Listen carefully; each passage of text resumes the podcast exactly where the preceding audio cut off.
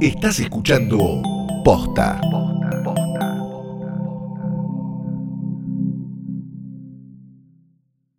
Título del episodio. Viejo cagado en un pañal. To- Todo largo tiene que ser. Ese es el título del capítulo.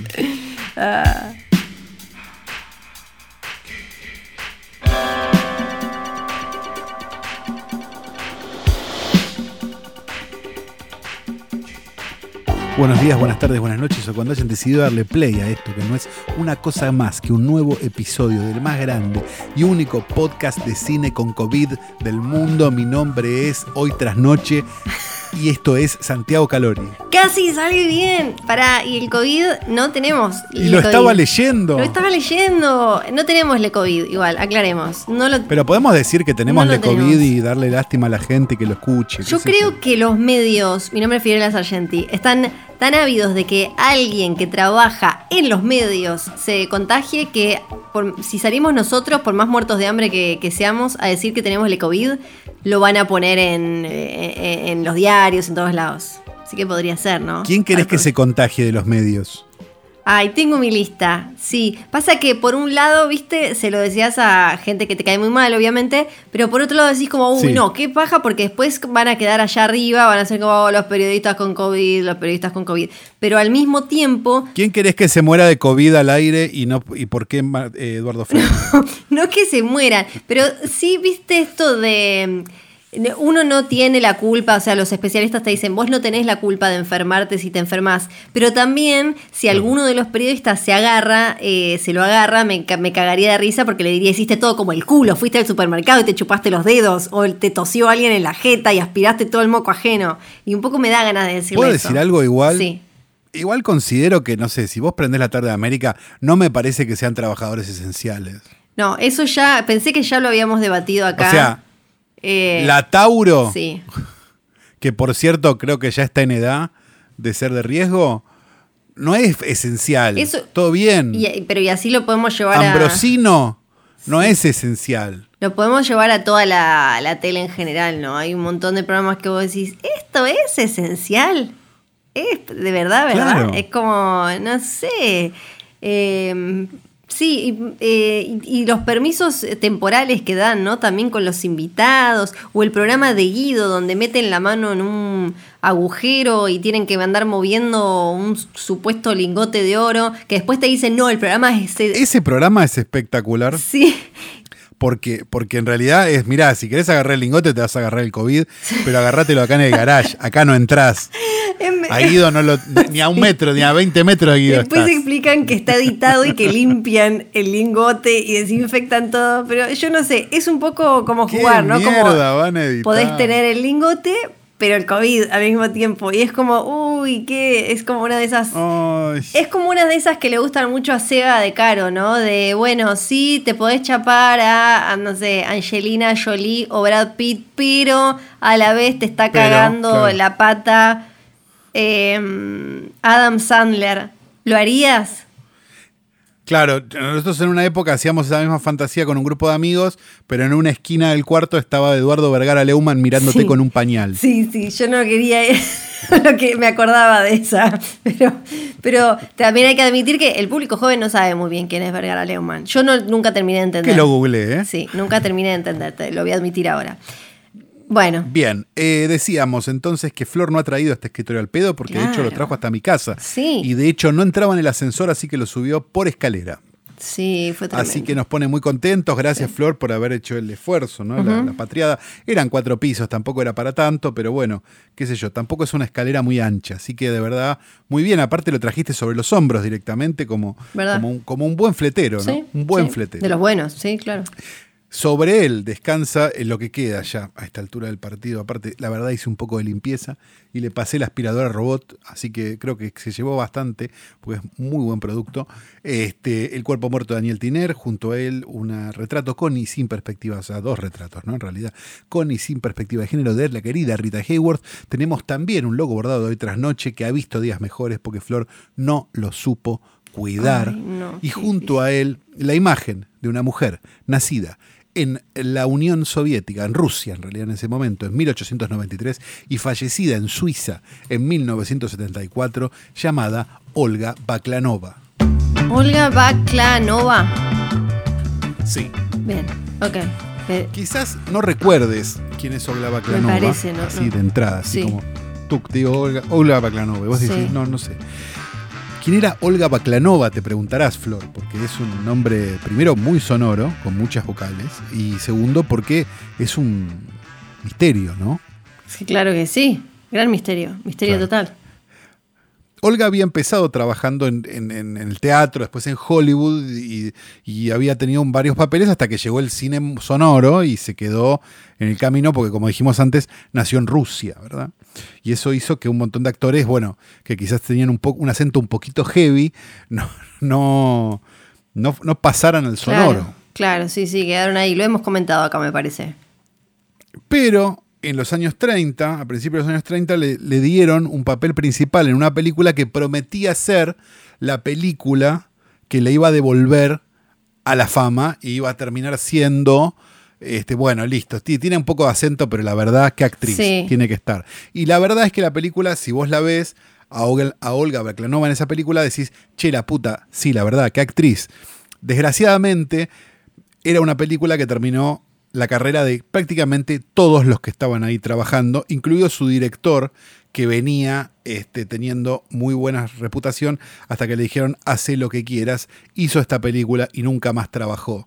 Estamos hablando de Olga Baklanova, la protagonista de Freaks, de Todd Browning, la rubia, femme Sí. fatal, que enamora al pequeño enanito Hans. Sí, y que termina, pero hermosa termina. Hermosa, convertida en un pájaro. Hecha un pollito.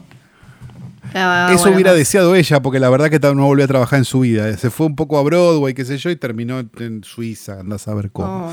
Así que es por eso que la querida Olga Baklanova está hoy en nuestro portarretratos.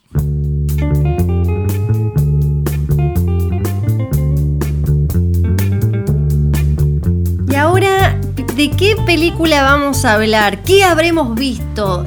¿Cuál va a ser el tema de este capítulo cuando ya llevamos no sé qué cantidad de mente demencial de semanas sin estrenos reales? Creo igual que al no tener estrenos en cine de los que quizás eh, hay, que, eh, hay que hablar porque son los estrenos eh, más importantes, ya sea por el director o por la apuesta o lo que sea, venimos hablando entonces siempre de películas que nos gustaron. Sí, así que vamos a ir directamente a cinesargentinos.com.ar. Vamos a ver próximos estrenos. No. Y lo primero que tenemos es 25 de junio de Assistant. Ah, mirá qué bien les va a ir con esta. Oh, que hablamos la semana pasada. Sí. Y después también tenemos la del aborto, no sé dónde la está, no está, está desaparecida, me parece. No sé, Me que, parece que ya parió. ¿eh? hay que preguntarle a no Nicole y a, y a Canosa. Ellas deben tenerla, deben No tener estoy agendada. viendo la película del aborto, del abortion. No. Sí estoy viendo eh, Corazón Loco para el 13 de agosto, que es prácticamente lo mismo que la Me había olvidado. Bueno, completamente de la de Suar, que, que estaba ahí de estrenarse. Sí. Ya como, uy, ¿te acordás? Sí, sí, que te- te nos mostró la puntita y se fue. Sí, y nos Eh, abandonó. Sí, así que bueno, desgraciadamente no la tenemos todavía, pero sí tenemos un montón de películas que fueron apareciendo por ahí. Una de ellas, una especie de comedia dramática que apareció hace muy pocos días y que creo nos gustó mucho a los dos, ¿verdad, Flor? Sí, la pasé muy bien. Sí, sí, sí. Sí, yo también. Eh, la película se llama Buffaloed o, o Bufaleado. no Sí, sé claro, sí, tal cual. Este, de 2019, dirigida por Tania Wexler, que le miré el IMDB y tiene algunas películas a su nombre, pero la verdad es que no había visto ninguna yo antes de esto. Eh, creo vos, que es la de Histeria, ¿no? Eh, me Sí, es la de parece que sí, donde Pero está Maggie. Eh, Maggie Gyllenhaal y que habla de la creación del vibrador y del como del concepto de histeria que era como esta cosa que le pasaba a las mujeres que se volvían locas y que estaba Ah, relacionado con el, el placer sexual y el goce y demás. Sí, Un asco, interesante. Flor, lo que estás contando. Por favor, no nos cuentes esas cosas de mujeres. Muy chancha. Este, y tiene esta película nueva que se llama Buffalo, que está protagonizada por Zoe De- Deutsch. Deutsch. Sí, me encanta. Deutsch. Deutsch. Sí. No sé. Que la, te- no la, la tengo de cara, pero no sé de dónde, sinceramente. Estuvo en la No. última Zombieland y creo que es lo mejor, lo único bueno que tiene la última Zombieland. Ah. Eh, estuvo también en The Politician y no sé si en, en cine, ¿qué hizo? A ver, No hizo mucho. No elige muy bien, podríamos decir, salvo esto. No, no, está, está como empezando a tener una, eh, una carrera más interesante. Antes era como medio todo cualquiera, pero eh, ahora está empezando a lucirse de a poquito. Pero para mí es graciosa y maneja muy bien como la, le sale bien la, la- loquita de este tipo, como la de, esta película.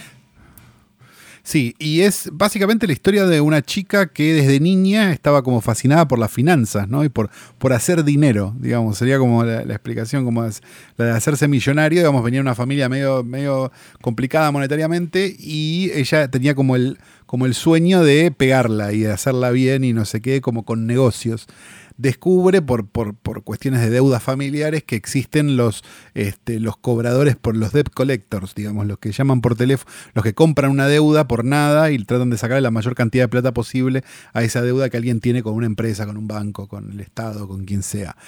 Eh, la, y nada, empieza a meterse en ese mundo y demás, todo contado como si fuera una película de, de mafia, ¿no? Sí. Diría yo. De hecho, el homenaje a mm, que le hace a Casino, digamos, por dos cosas, ¿no? Digo, el primero por, por la noción esta de, de contar la película en off, digamos, por, en este caso por uno de los personajes, y la segunda por empezar al principio del tercer acto, ¿no? Claro. También. Sí.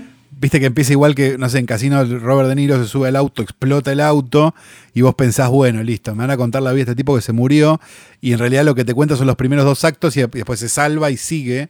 Y tiene un poco eso, porque lo primero que ves es ella como yendo a buscar a uno, no sé qué, decís, bueno, esta es la resolución de la película, ni en pedo, faltaban 200 cosas, pero... eh, pero, pero tiene como un poco ese homenaje, ese off, esa cosa así medio de, de cosas contadas desde un lugar de protagonista femenina, que eso también está súper bueno, me parece. Sí, total. Acá eh, nos agrega una voz que aparece mágicamente hablándonos desde no se sabe dónde, que Zoe Deutsch Sí. es la hija eh, de, em, ya te digo, ¿cómo es que se llama esta mujer? Leah Eh, Thompson. Leah Thompson, que exactamente. Al padre no lo tengo mucho. A ver, el padre actuó en...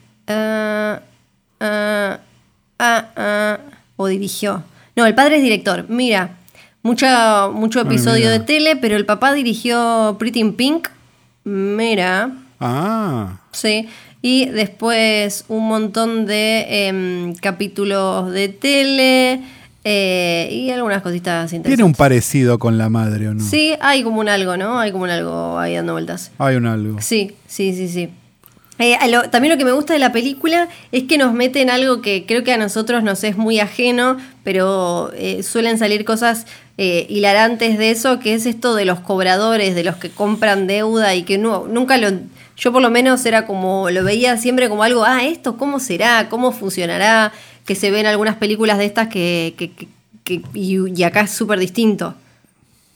Que es algo muy común en lo que uno cualquiera puede caer, ¿no? Porque digo, muchas veces esa deuda ni siquiera existe. Claro, sí, ¿no? como... Es, es como te- muy complicado. Este es un consejo que le va a dar hoy tras noche a, la gente, pero, pero si les llegan a llamar con una deuda que ustedes no tienen y que no sé qué y se preocupan, les recomiendo mucho que los tipos lo que compran es básicamente un Excel. Sí. Con un nombre, un teléfono y una deuda y un nombre de una empresa. No tienen un papel, no tienen nada.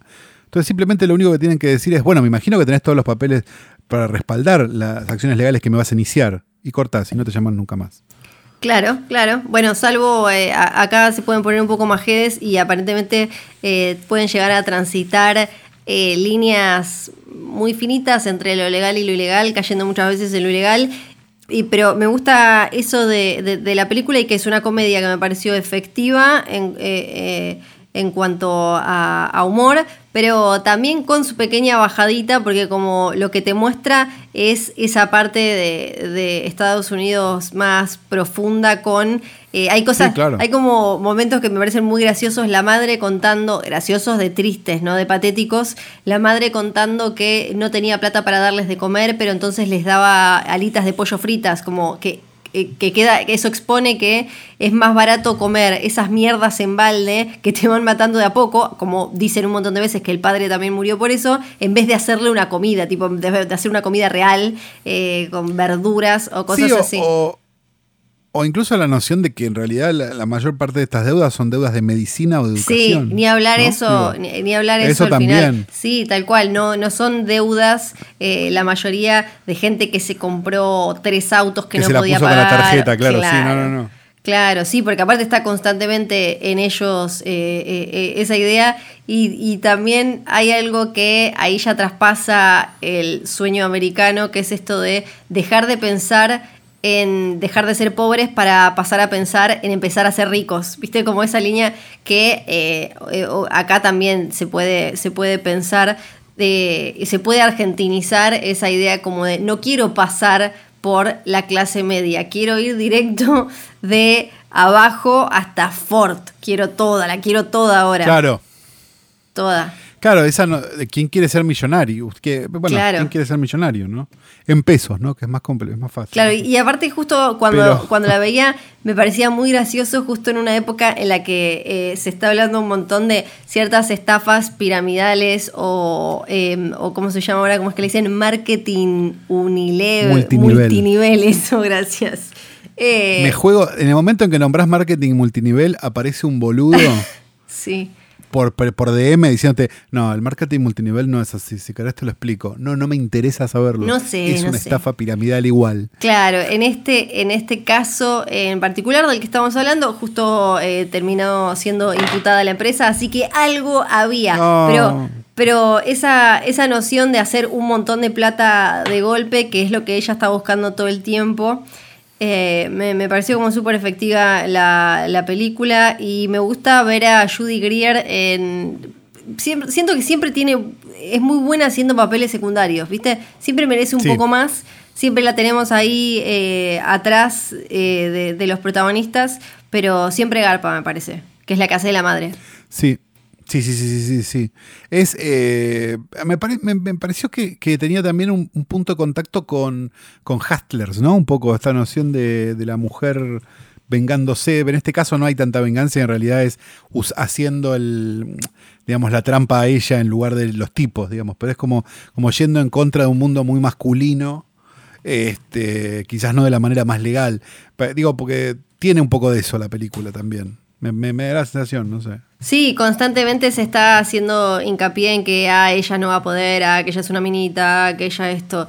Sí, sí, ni hablar. Y bueno, y sabes que un poco eh, también lo relaciono con el escándalo actual en Argentina con estas ventas, porque siempre cuando se habla de, se está hablando de las famosas estas, vendiendo las maquinitas en Instagram y qué sé yo, se, se, se, se las asocia con la boludez, ¿no? Con, ah, son más boludas, ¿ah? Pero no, no tanto con que sean garcas. Como una idea de que la mina puede No, ser... claro, las engañaron como mujeres, no las engañaron. Claro, no es que ellas- Tengan la- porque sean unas hijas de puta, claro. Claro, claro. Eh, tal cual, es como. eh, eh, todo el tiempo aparece como, ah, pero si serán boludas, en vez de pensar que quizás son garcas y que están garcando porque tienen ganas de garcar y les gusta la plata, ¿no? Como porque, como hay ese, eh, ese concepto, esa idea de que la mina, si le gusta la plata y quiere acceder a plata fácil, se casa con un viejo platudo o, Claro. o le roba a un tipo o algo así. Pero también hay minas garcas, forras que van a tratar de estafar, como ella que está todo el tiempo hasta el final de la película buscando la forma de hacer guitita fácil. Bueno, ex- existió Gilla Murano, ¿no? Claro, sí, sí, que ahí, ¿para qué? le- eh, ella le debía plata a las amigas, ¿no? ¿Era así? Claro, ella le pedía plata a las amigas, la que no les podía pagar, entonces le, le firmó unos pagarés a las amigas y. ¿Cómo se llama? Y las, y las envenenó, las invitó a tomar el té y las envenenó. Claro, claro. Y bueno, se, se arregla así, listo, ya está. Por eso. Así que. eh, nada, me parece que, que es una linda. Es, es una linda película independiente. No, creo que se hubiera estrenado de todas No. maneras. Digo, es una película muy para el, para el VOD. Quizás se hubiera Sí. estrenado chico en, en Estados Unidos, pero acá no, no dudo que hubiera llegado a estrenarse realmente. No, Y me parece que es un poco el, el lugar de cierta esperanza del cine independiente americano son un poco estas comedias dramáticas, un poco esta, esta noción de una película que podría parecer, parecer basada en hechos reales, no lo es, pero digo, pero son ese tipo de películas chiquitas y simpáticas y que funcionan bien, que, que mantienen un poco vivo todo, ¿no? Sí, sí, sí, sí, tal cual. Y una cosa más que, sí. que estaba pensando era también un poco la noción de, de- de la ciudad, eh, casi el pueblo, cercano a una gran ciudad, ¿no? Porque Búfalo es- está en, en Nueva York, digamos, en el estado de Nueva York, y es como. No, es- no tiene nada que ver con Nueva York, digamos. Que es un poco lo que me pareció que era un retrato un poco más optimista, un poco más simpático, o menos, o menos sórdido que lo que hace, de lo que hace el director de, que ahora se me fue el nombre, el director de Tangerine o de Florida Project, ¿no? Como de, bueno, Sí. mira, sí, esto pasa cerca de ahí, que está buenísimo y todas las luces, pero eh, es otra cosa. Sí, justo hoy me crucé con una nota que creo que es de, de estos días, de Vice. John Baker, ahí está. Eh, de Vice que habla, sí, es de hoy, que eh, habla de, de la ciudad eh, y que, que están como tratando de reacomodarla. Supongo que entonces se parecerá a, a cómo la muestra la película. eh, y, y porque fue una como una ciudad súper planeada en el siglo XIX, como que ahora están tratando de, de, De revivirla. Exactamente. Un beso para todos los que nos estén escuchando desde Buffalo, New York. En Buffalo. Buffalo. Exacto. La tierra de Cannibal Corpse. Ah, ¿en serio? Sí. ¿Posta? Eso explica muchas cosas. Con, ra- Sí. es como que estoy tipo boom, emoji de cabeza explotada. Ni hablar. Con razón. Antes de, de pasar al resto de las secciones, los, los momentos que le, falta, eh, le faltan a este podcast, quiero mencionar Sí. que vi Capone. ¿Vos la viste? No, no. Bueno, no. que una película No sé si que tiene sentido. eh, en un momento yo dije como, bueno, a ver, quizás será como una poronga digna de algo. No, es impresionante porque ni siquiera es divertida como para que sea una poronga épica. Es simplemente una cagada. Y es una es, es muy literal porque en Capone es la nueva película de Josh Trank, el chabón que ya tiene como un nombre medio maldito porque él hizo Chronicle, Poder Sin Límites, buena película, como es muy parecida a la historia de los Cuatro Fantásticos, después lo llama Fox para hacer los Cuatro Fantásticos, sale mal. Esa es la que escribió el genio del hijo de Ivan, de Ivan Redman o de. o Max Landis. era, ¿O el hijo de quién? Claro, Ah, Max Max, el Landis. genio de Max Landis. sí. Max Landis. Eh, lo llaman para hacer Cuatro Fantásticos. Ahí pasan un montón de cosas del tipo, parece que hizo mierda la casa que le alquilaban, porque guardaba unos perros que cagaron todo, no sé qué. Eh, parece que hacía demorar muchísimo el cronograma de laburo y cambió un montón de cosas que hice- de, de- de escenografías que hizo perder un montón de plata. Bueno, un montón de bardos. La película se la tienen que como reacomodar para poder sacarla, que igual es una cagada, malas críticas, todo. Él iba a hacer una de Star Wars, lo echan en el medio de todo ese quilombo. Y esta es la película Sí. con la que elige volver. Una película Ah. que está, no sé, escrita, editada, todo por él, sobre lo- el último tiempo de vida, un año o menos, eh, de Al Capone. Que, Eh, sí, decime. Viendo su foto en IMDB que acabo de compartir al grupo, eh, no, no parece alguien que tome buenas decisiones en general, ¿no? No, eso es lo genial, porque es como.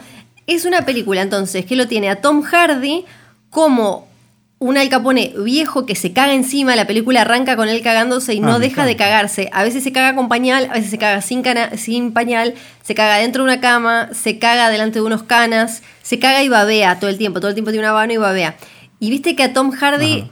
Le gusta el afectadito, a él le gusta hacerte como el papel, él no Sí. te va a hacer de un tipo que habla, no, no más, él te hace de un tipo que se caga, que babea, que habla raro, que tiene cosas en la piel, que después le aparecen más cosas en la piel y todo eso. A Tom Hardy le gusta todo eso y parecerse a mí. ¿Por qué parecerse a vos? No, no sé, me gusta acusarlo. Eh, y, y entonces hay un montón de cosas que me parece que están mal en la película, pero hay muchas que son muy graciosas. Por ejemplo, le inventaron una voz, otra cosa que le gusta mucho a Tom Hardy, le inventaron una voz a Capone que no es que en algún lado quedó registro o alguien dijo Capone tenía una voz rara. Pero a ellos, a, a Trank y a, eh, y a Hardy les pareció que sí. Entonces él habla todo el tiempo medio, medio raro, como si yo te dijera así, como todo raro. Habla mucho. Ah, pero es impresionante, tiene invitaciones este ¿viste? capítulo de Trasnoche. Eh, no esperaba. y habla en un italiano nivel Brad Pitt en Bastardo sin Gloria. y todo el tiempo se la pasa diciendo tipo, papa, la papa, la papa, papa. Y después, en ningún momento, la presentación debe ser una de las peores, eh, de, lo- de los peores comienzos de película que vi, viste, como, como eh, arranca en una, eh, en una escena como ya empezada y vos decís, claro, bueno, los que hacen esto, si lo hacen muy bien, queda, son unos genios, ¿viste? Cuando logran meterte en la historia, en el medio, en el transcurso de algo que ya está en marcha. No, nunca, nunca te vuelve a poner como en contexto o te da un algo. Simplemente te tira ahí en el medio de, de una escena y tampoco nunca eh, te, te- te da las herramientas como para entender quién pingo fue Capone, qué hizo. Entonces es él cagándose en una silla toda la película que empieza a flashear con el pasado. Pero como a vos no te dieron las herramientas para contextualizar esas imágenes del pasado, es simplemente un señor cagado en una silla que empieza a flashear con Matt Dillon, por ejemplo. Y vos decís, ¿por qué? Después googleando te enterás que él tenía un amigo, que... Bla, bla. Y no es que estas preguntas la, la- la película te las no te las responde porque hace un trabajo en el que, bueno, tampoco importa tanto, en realidad lo que quieren es meterte en el mood de él. No, simplemente como que me- no nos supieron bien. Y después hay cosas que, que Un señor cagado en una silla flasheando con Matt Dillon es es Francis Ford Coppola hoy. Sí, es verdad. Ay, por favor, es verdad.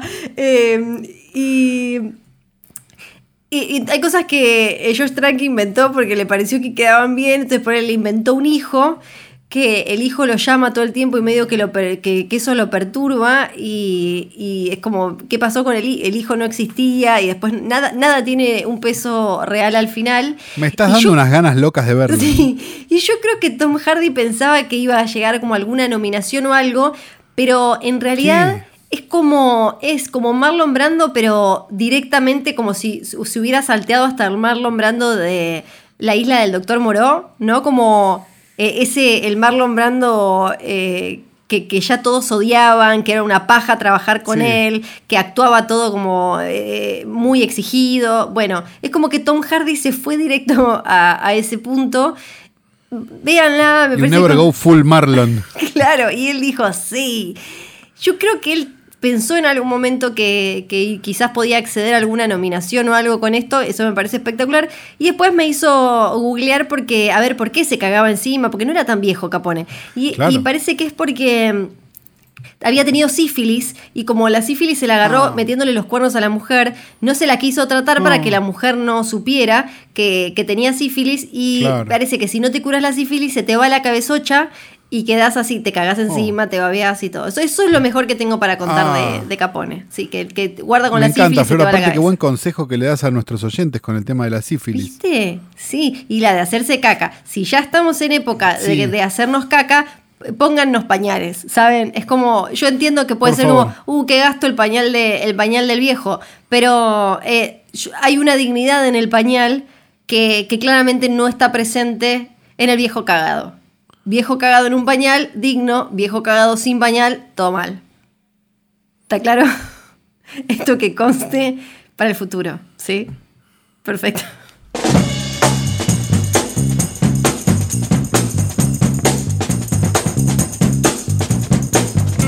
Informa-minuto1.com lo decidió el Centro Austral de Investigaciones Científicas, CADIC, que depende del CONICET. Dos organizaciones protectoras de animales presentaron un recurso de amparo polémica en Ushuaia.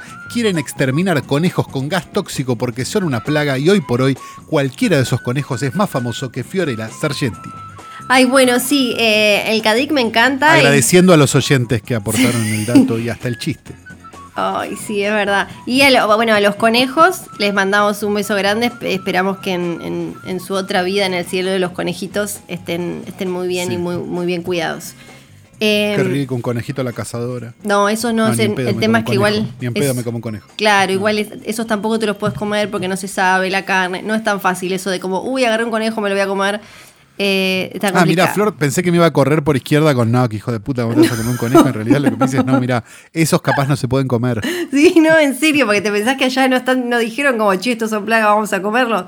No, no. Claro. Le mando un beso de paso a un amigo que una vez, sin querer borracho, mató un conejo en el Parque Nacional. Oh. Fue sin querer, fue sin querer, no nos vengan a perder, fue realmente sin querer. Sí. Eh, Y comparado con la cosa que se matan borracho en Ushuaia, la verdad que un conejo es bastante poco. no ¿no? es tal, eso te iba a decir. Eh, no, bueno, un conejito pobrecito, pero las, bueno, las cosas, las historias. no. Sí, sí, Eh, sí, la, no, gente que sea desconocido, es muy fácil Por desconocerse en Ushuaia, es muy por fácil. eso, se desconocen mucho en Ushuaia. Se hace de noche Flor, muy de hecho, se, temprano. se desconoció y se fue. Se hace de noche muy temprano y bueno, ahí pasan cosas. La semana, Cosas. la semana pasada dijimos que íbamos a ponerle una pausa a la saga de los hoteles porque había, Ay. hay un tema dando vueltas que tiene a los oyentes de otras noches, así como, ¿qué, pa, ¿qué es esto, Flor? ¿Qué onda? ¿Qué pasó? ¿Qué opinas? Que es el No documental. entiendo, estoy sintiendo cosas. Sí, es el documental que, que salió de HBO sobre Natalie Wood. Se llama Natalie Wood, aquello que persiste. Bueno, la tarea para este capítulo era que, vay- Bueno. que vieran, que vieran Natalie Wood, aquello que persiste. Carlos me había dicho, que- vos que habías visto el tráiler nada más. Yo vi el tráiler y vi que era, hola, soy la hija de Natalie Wood Sí. con Robert Wagner y voy a entrevistar a mi padre Robert Wagner, que nunca fue un gran actor, que está agarrándose Sí. la ceja como diciendo, qué barbaridad, qué mal que estoy con esto, actuando igual de como el orto que toda su carrera. Qué mal Entonces me pareció que era un documental que estaba un poco pago por la familia Wagner. Bueno, pues sí, por la hija. Por la hija, en realidad. Ah, y en realidad, el, um, el, lo- lo- el, el mayor crimen del documental, el llamado documental de Natalie Wood, es que en realidad es un documental para que dejemos de sospechar de su marido, RJ, como le decían. Eh, porque Claro. el, el documental se distrae completamente de lo que ella hizo en su carrera, aparece mencionado, pero como que te engaña para que al final vos comprendas la, la- la- la dimensión de lo que querían hacer y que en realidad es como una especie de em, limpieza de cara muy cara eh, para, para Wagner. Porque ese termina siendo el centro de- del documental, ese y que la madre era una señora muy, muy, muy demente. Porque Natalie Wood eh, es, es una, es una figura clave en la historia de Hollywood, no, no solo porque tiene tres o cuatro papeles y películas súper icónicas y legendarias, sino también porque hizo diferentes cosas que, eh, que cambiaron el, el rol, el modelo de eh, actrices, cómo eran tratadas en ese momento. Ella arrancó de, bueno, pueden ir a escuchar los otros capítulos donde hablamos de Natalie Wood, pero para hacer un breve Sí, resumen, por favor, no. eh, ella No me hagan repasar a mí, chicos. ella actuaba desde chiquita. Era, es súper Oh. produ- es súper producto de, de- de- del sistema de estudios que rompió un Lorena montón. Paola. Como, tal cual, como Lorena Paola. Eh, y entonces, por ejemplo, ella se tuvo que poner firme. Una de las cosas que, que- que ella instaló es que ella no elegía las películas, los padres, ella ni, ni siquiera había elegido actuar. La madre, que era una demente, acá ya la hemos mencionado, esa mujer, la llevaba y le decía, ahora tenés que hacer esta película, ahora tenés que hacer esta otra, tra, tra, tra, hasta que se cruza con el, el guion ella de Rebelde sin causa. Los padres no querían porque como los papás de la película aparecen, no, no, no es la imagen más positiva, pero ella dijo, quiero hacerla, quiero hacerla, quiero hacerla. Y ahí la madre es eh, donde bueno, se termina ella cruzando en el Chateau Marmont que aparece mencionado en el documental y pasa Pero lo que ya hemos comentado acá con Nicolás Rey, el- el- el director de la película. Y después eh, ella, eh, ella logró cambiar ella sola, eh, se, se peleó con Warner en su momento, que, era, que Warner era- eran dueños de ella, la, le pusieron como una multa de 18 meses y, esa pelea dejó, sentó un precedente porque en ese momento ellos no, no tenían en la, la carrera, no tenían las riendas de su carrera y el estudio les decía, ahora vas a hacer esto, ahora vas a hacer esto, y a ella no le gustaban los papeles que le estaban dando.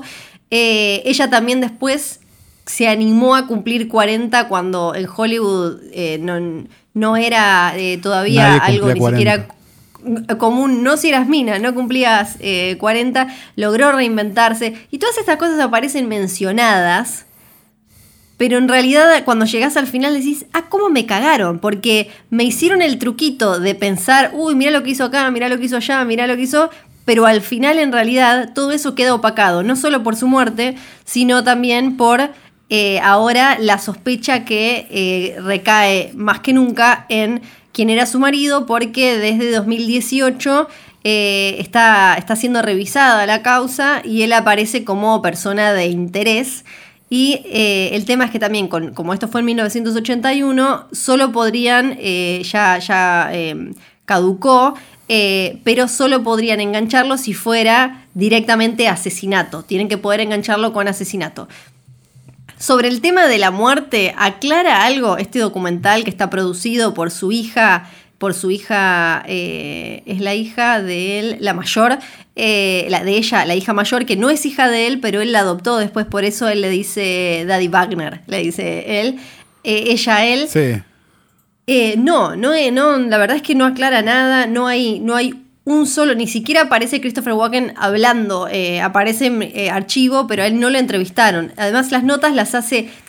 Sí, lo interesante puede ser, pero justo si no estuviera la parte policial, es que las entrevistas las hace ella. Entonces hay momentos, sí, me parece como de ternura genuina, cuando ella habla con amigos de, su mamá que, le hablan a la hija de ella, ¿no? Hay- obviamente también todo queda eh, sesgado por eso, porque no le van a decir lo mismo a un extraño que adelante de la hija.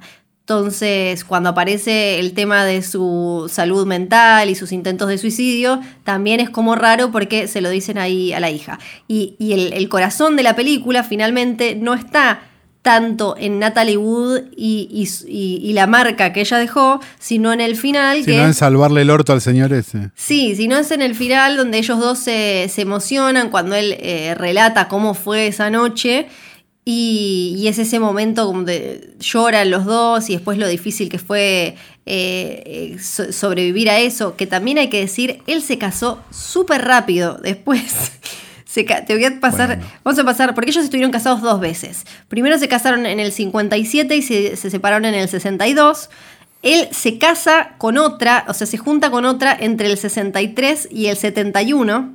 Fíjate que no estuvo soltero él, o sea, desde el 57 él se casa con ella, 62 se separan, 63 se junta con otra, 71 se separa de esa, 72 vuelve con Natalie Wood, en el 81 Sí. muere, eh, em, muere Natalie Wood y él ahí empieza a salir con una mina, se casan unos años después, pero eh, como pareja, eh, ya te digo, pero creo que como pareja arrancar al toque que muere que, que muere Natalie Wood. Mm, raro, raro, raro todo eso. Y em, no, te deja como ese sabor la película, como al, al final eh, todo lo que logró esta mujer queda tapado por esa duda y la- la versión que te cuentan en el documental es la de que eh, ellos habían estado tomando, se pusieron en pedo con Christopher Walken, que Christopher Walken supuestamente estaba ahí porque ellos estaban haciendo una película juntos, habían invitado a varios eh, amigos ese, ese fin de semana que estaba lluvioso, eh, a, a ir al barco, los otros le habían dicho no, paja, no. En un momento una- la, la otra hija creo que dice, algunos dijeron que no porque no se sentían cómodos, no sé si porque no se sentían cómodos. Y entonces termina yendo rarísimo. Yo pensaba, Christopher Walken, ¿por qué dijo que sí a estar encerrado en un barco con tu Con coprotagonista? estos dos viejos.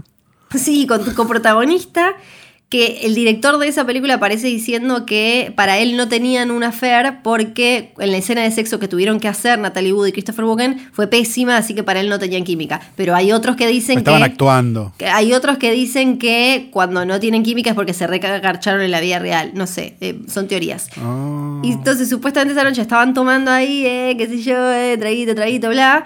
Ella se va a dormir, empiezan a hablar ellos Traguito, dos. traguito, bla. Sí, se va a dormir eh, y en un momento Christopher Walken, esto lo cuenta Ronald Wagner, le dice, mm, che, bueno, sí, qué, qué buena, qué buena es como compañera, Natalie, es una genia, buena onda, aparte me parece muy importante que, siga, que, que vuelva a laburar porque ella se había distanciado de su carrera para ser madre. Y eh, Robertito se enoja y le dice, ¿qué te metés? ¿Vos qué le decís qué hacer? Rompe una botella, hay como una pequeña gresca. No. Sí, rompe botella, No. Después como que se calman.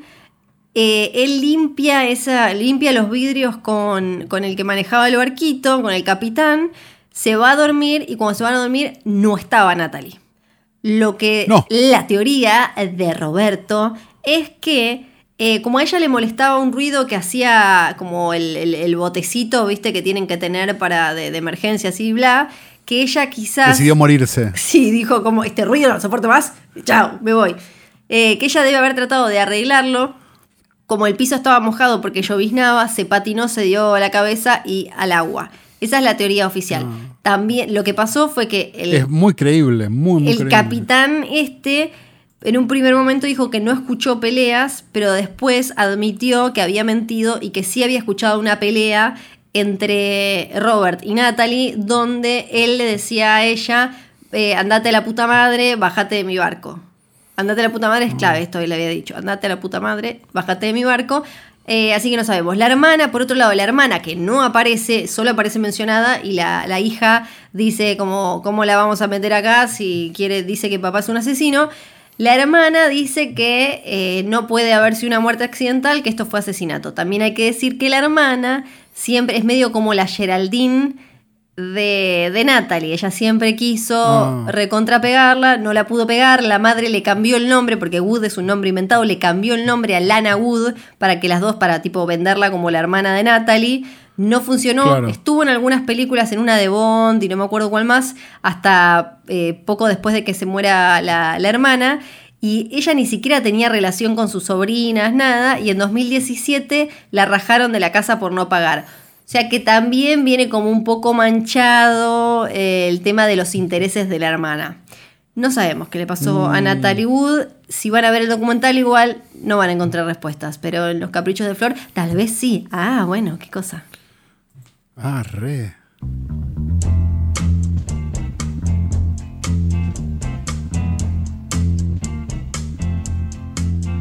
Pensé que me había sacado las zapatillas y que de ahí venía el olor. Después dije, no, hoy me bañé, no puede ser, porque tampoco la pavada. Y ahí me di cuenta que eran las puertas abiertas del videoclub del tío Calue. bienvenidos a mi videoclub, el mejor videoclub. Es el mejor, sí, claro que sí, no hay dudas de eso. Sí, es el único que hay. No te preocupes. El, mejor videoclub de los Incas y Torrent. Sí, sí, es el mejor lejos. Pensar que hay gente que todavía está yendo. A ver. ¿Está yendo? Sí. Viste que una vez por semana llega un comentario de, soy del barrio y no lo ubico. es real eso, sí, ha pasado, ha pasado. Sí.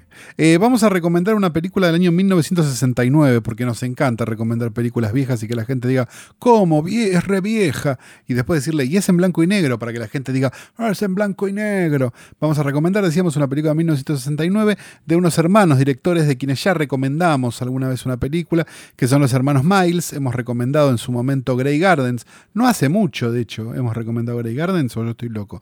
En algún diario o algo por el estilo. Sí, ¿no? Sí, sí, claro. Bien.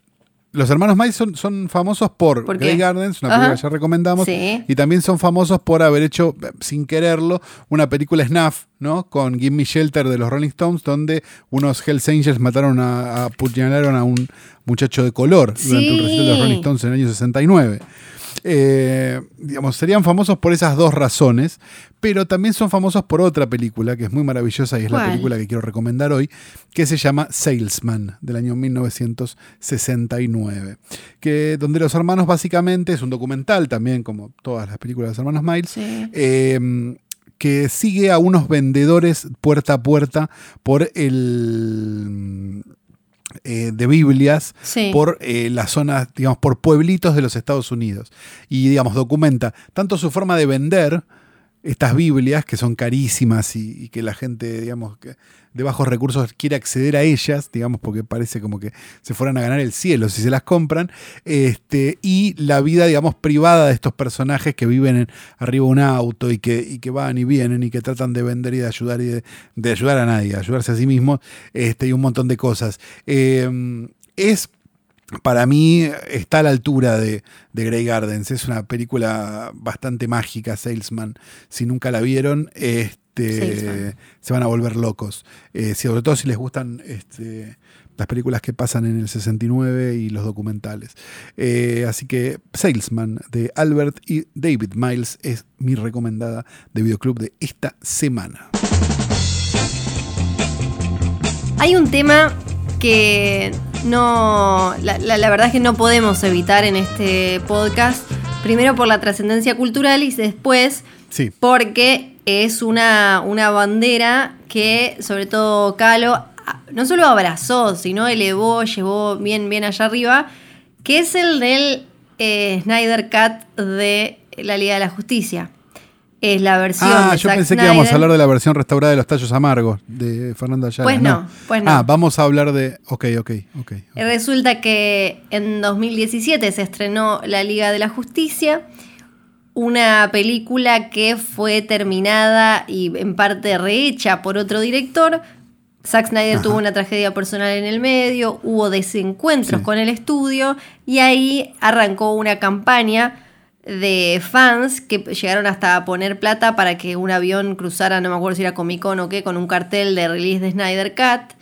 Em, ¿Y qué es lo que pasó? Bueno, ahora que eh, Warner está ordenando todas sus propiedades para sacarlas por HBO Max, este servicio de streaming que arranca dentro de muy poco en los Estados Unidos, como necesitan además inyectarle un montón de, de- de prensa para que la gente entienda que no es que vas a tener solo las series de HBO, sino que también vas a tener todas las películas de Warner, todas las películas de...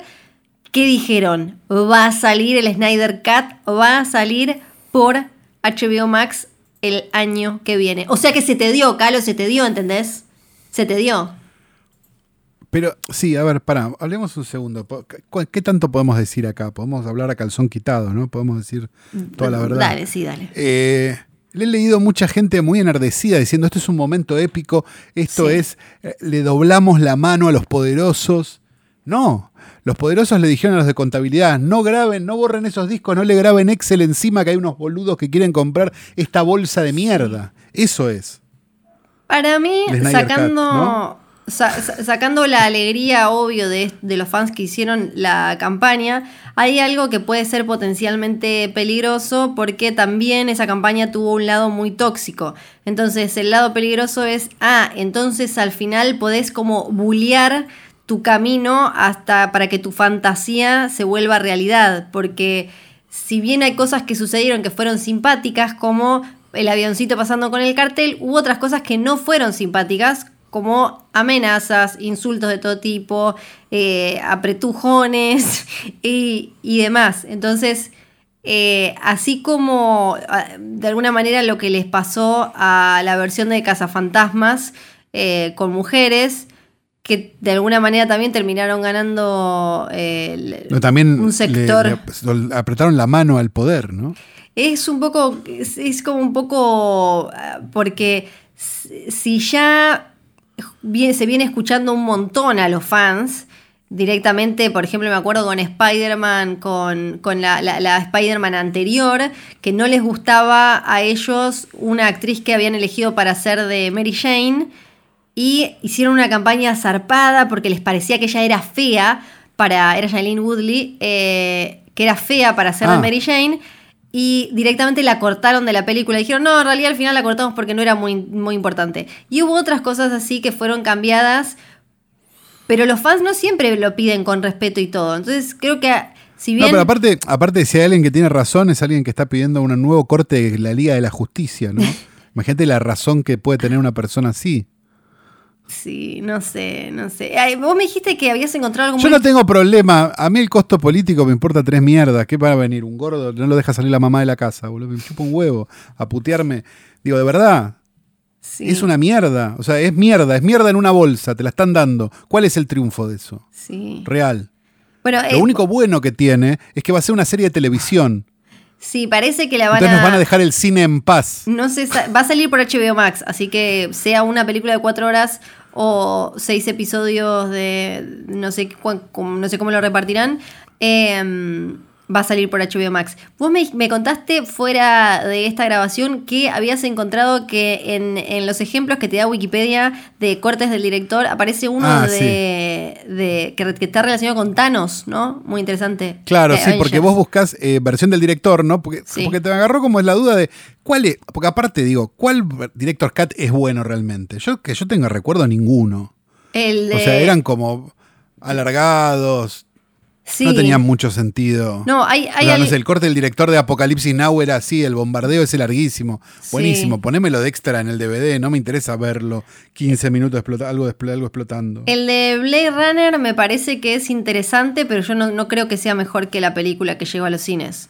Por claro. ejemplo. O- Bueno, exacto. Entonces digo, acá tenemos, bueno, acá tenemos la entrada de Wikipedia donde está justamente la de Blade Runner, que dice, la versión de Blade Runner aprobada por el director tenían varias modificaciones, siendo la más importante la ausencia del final feliz impuesto por los estudios. Claro. Después tenemos, no sé, ponele Robocop, dice en la versión eh, final del estreno, Robocop, eh, de Robocop, perdón, la escena donde Murphy es asesinado es relativamente corta, mientras que en la versión del director esa escena es mucho más larga y algo más violenta.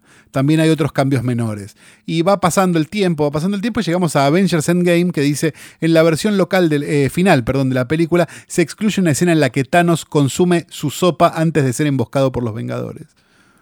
Ay, nos quedamos con las ganas de ver a Thanos tomando la sopa de Hollywood. ¿ves? Claro, viene, por ejemplo, de. Claro, La asesinan de manera brutal al, a- al policía Murphy en Robocop o uno toma una sopa. A eso hemos llegado en menos de 20, 30 años de, de historia del cine. Y con esta buena noticia los dejamos, porque esto ya fue todo y hablamos un montón. Esto ya fue todo. Esto fue Hoy Tras Noche, el mejor y único podcast del mundo del cine, del mundo del podcast. Posta, Bebe Sanso, Johnny Nico John.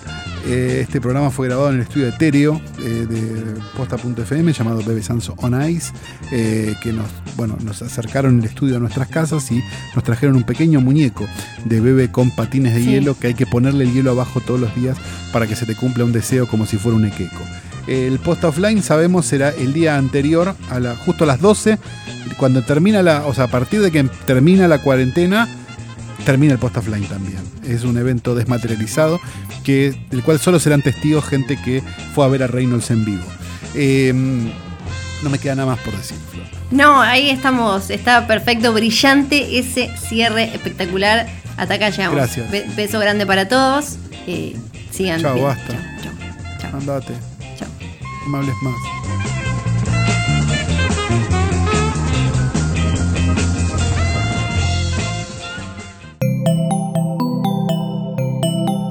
Estás escuchando Posta.